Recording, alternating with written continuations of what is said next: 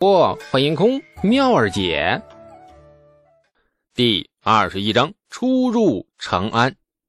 李素此刻的表情很殷切，看起来呀很有诚意的样子，亟待做好这笔交易。可是郭奴的反应却大不一样。真正的读书人毕竟是有廉耻心的，李素的交易令他的廉耻心瞬间高涨。一双白净的大手时而画掌，时而握拳，似乎在犹豫用怎么样的方式揍这个无耻之徒呢？李素看懂了郭奴的表情，暗暗的叹了一口气。显然，这位潜在的消费者并没有购买的欲望，不仅没有欲望，而且还想把他这个无私为大唐读书人提供精神粮食的商人揍一顿。读书人太要脸不是好事在商言商吗？一首足可流芳千古的好诗，花三百文钱买下来，你贵吗？不贵呀，丢人吗？不丢人呢。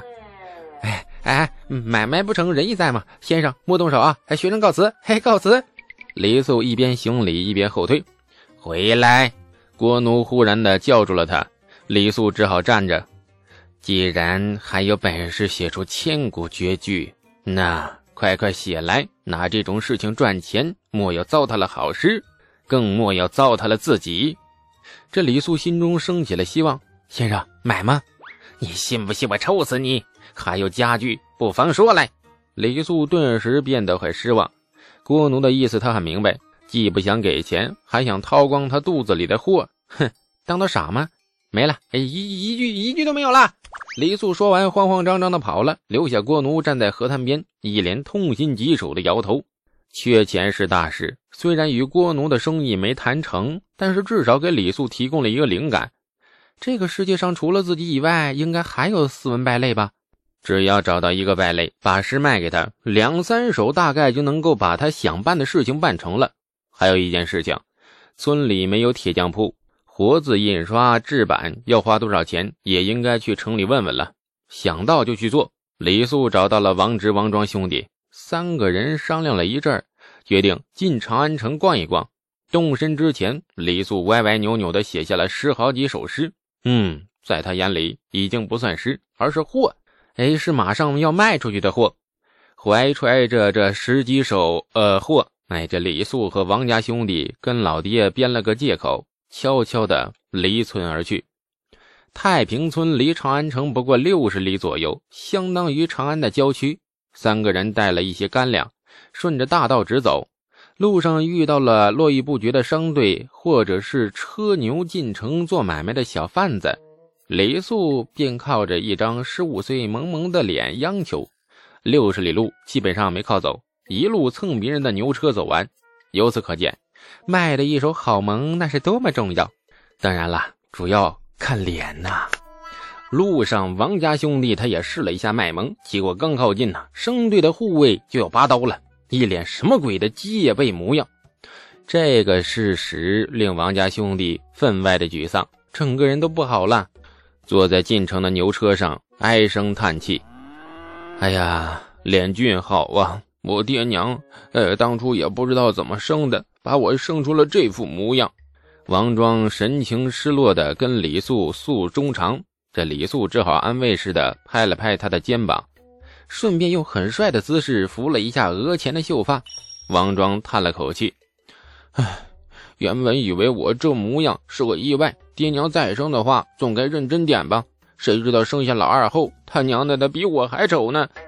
这王直脸直抽抽啊，扭过头，王庄看着李素。我今年十六了，爹娘到处托媒给我说亲，十里八村都没嫁的闺女啊，那都去问了。那一听说是太平村王家，个个跑得比狗还快。那我爹现在每天都要偷偷哭一阵，说我们王家虽然有三兄弟，但是一个比一个丑，很难娶到婆姨。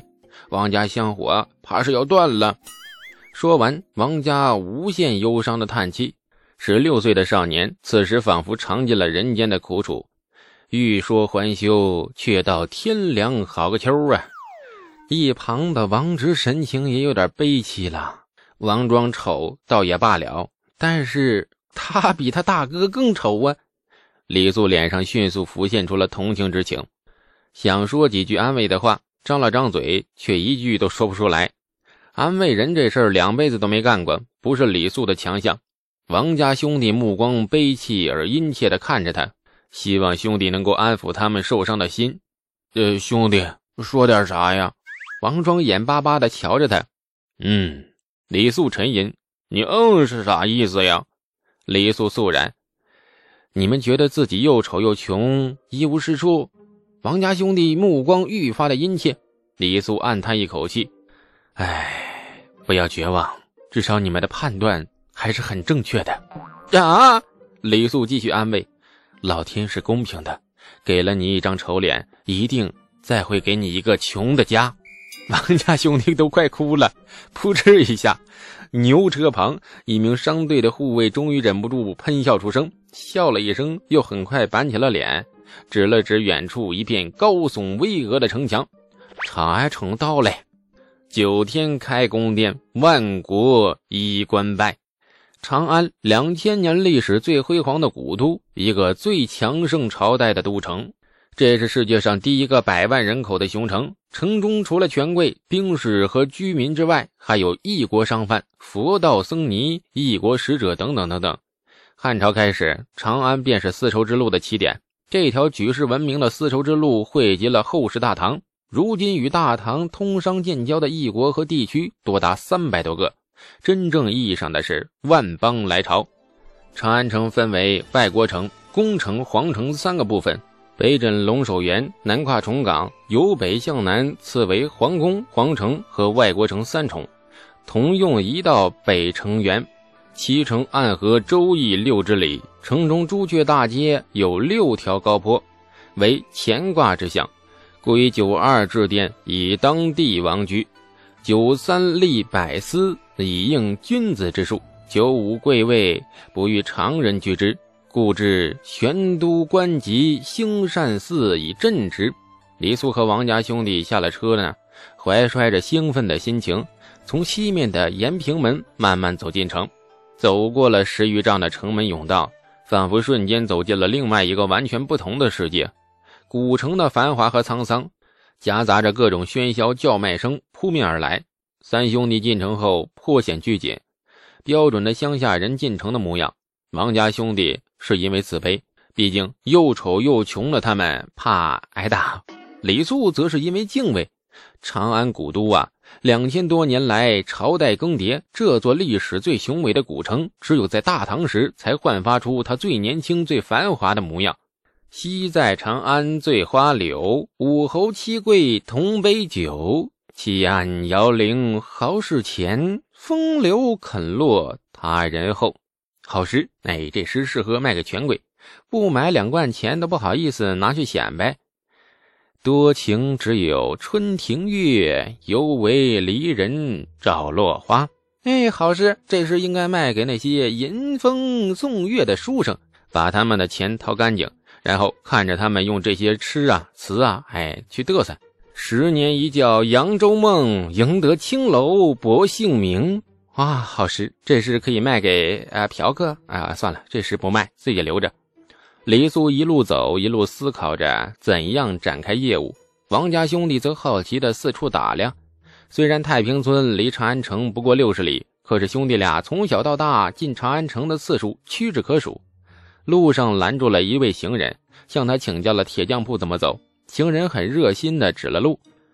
十年长安城里呀，铁匠铺也不多。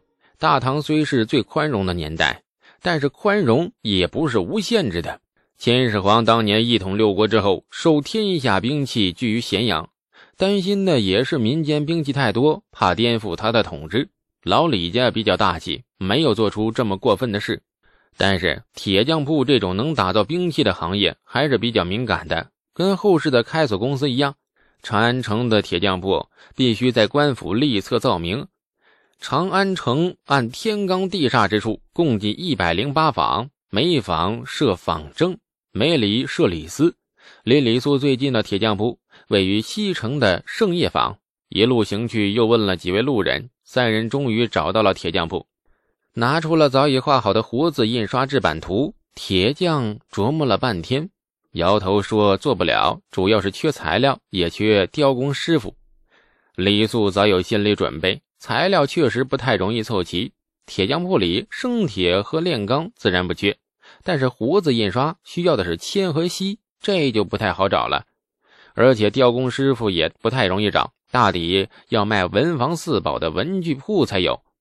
铁匠师傅仔细琢磨了一下这活字印刷版，估计了一个大致数，做了几千个小铅块，是个大工程。那少了两贯钱不干，而且铁匠很热心的指点了迷津。这世上除了铁匠铺，还有一群神神怪怪的人也卖各种金属。啊，说他们是出家人也好，说他们是化学家也罢，反正每天关上门研究长生不老之术。为了炼长生不老丹药，这群人比恐怖分子还执着。什么水银呐、铅呐、朱砂呀，乱七八糟的东西，什么都敢往嘴里塞。不但往自己嘴里塞，而且还往皇帝嘴里塞，真是一群作死的人呐！孙思邈这位道友居然能活一百零二岁，委实是个艺术，不具任何代表性。城里的宗圣宫是一座道观，是高祖皇帝亲自赐名的道观。去找那群恐怖分子，必然能够买到铅和锡。李素懂了，但是没去宗圣宫，因为没钱。哎，有钱才能办事。李素和王家兄弟只好四处闲逛，寻找机会。王家兄弟现在也终于知道李素进城的目的，二人不由得有些不解：卖尸，好好的为何要卖尸啊？当然是因为缺钱呢。王庄愈发不懂，挠着头皮。呃，诗这个东西应该算是学问吧？没听说过有卖学问的呀。学问留着自己用不好吗？将来用出去，说不定可以扬名。李素叹道：“哎呀，这样的诗我大概能记得几十上百首，卖点无所谓。再说我才十五岁，少年扬名真的好吗？祸福难测呀。”感谢您的收听，去运用商店下载 Patreon 运用城市，在首页搜索海量有声书。或点击下方链接，听更多小说等内容。